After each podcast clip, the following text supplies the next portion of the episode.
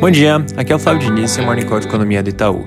Começando pelos Estados Unidos, agora às 11h30 sai o índice do Dallas Fed de manufatura para o mês de junho. expectativa do mercado de um leve recuo. Esse índice já começa a dar uma noção de como deve vir o ISM de manufatura, que vai ser divulgado na quinta. E complementando a agenda de semana dos Estados Unidos, na sexta sai o dado de criação de empregos, o payroll, também para o mês de junho.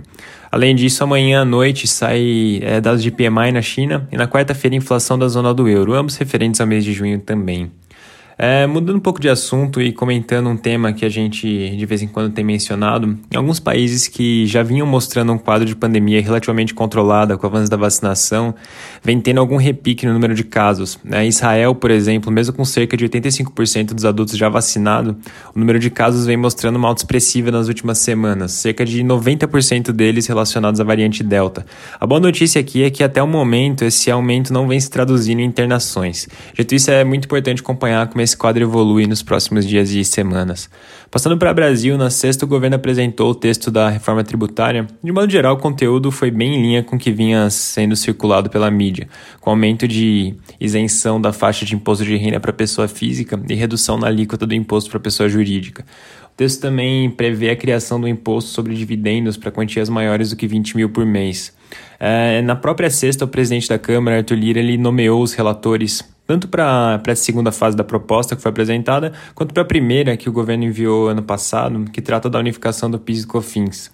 Ele também mencionou a intenção de votar um requerimento de urgência para acelerar o processo de aprovação da reforma. Então, é bem importante acompanhar notícias nessa frente durante a semana.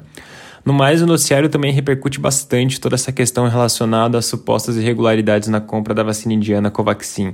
Importante ficar de olho como essa discussão toda se desenrola e, nesse sentido, as atividades relacionadas à CPI da Covid-19 no Senado também vão ter um papel de destaque ao longo da semana. Na parte de dados, agora há pouco saiu a confiança da indústria, e se mostrou uma alta de 3,4 pontos para 107,6, já 6,2 pontos acima do nível pré-pandemia.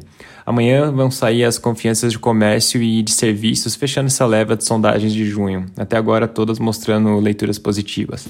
Além disso, hoje vai sair o resultado da criação de empregos formais para o mês de maio. A série muito curta do CAGED acaba tornando impraticável modelar esse dado, mas na sexta-feira o ministro Paulo Guedes deu a entender que o resultado vai ser bom. A agenda da semana ainda traz a divulgação da taxa de desemprego referente ao mês de abril, vai sair na quarta-feira, e a produção industrial de, do mês de maio sai na sexta. Além disso, a ANEL pode divulgar amanhã o adicional que vai ser cobrado na bandeira tarifária vermelha 2. É isso por hoje, um bom dia e uma boa semana.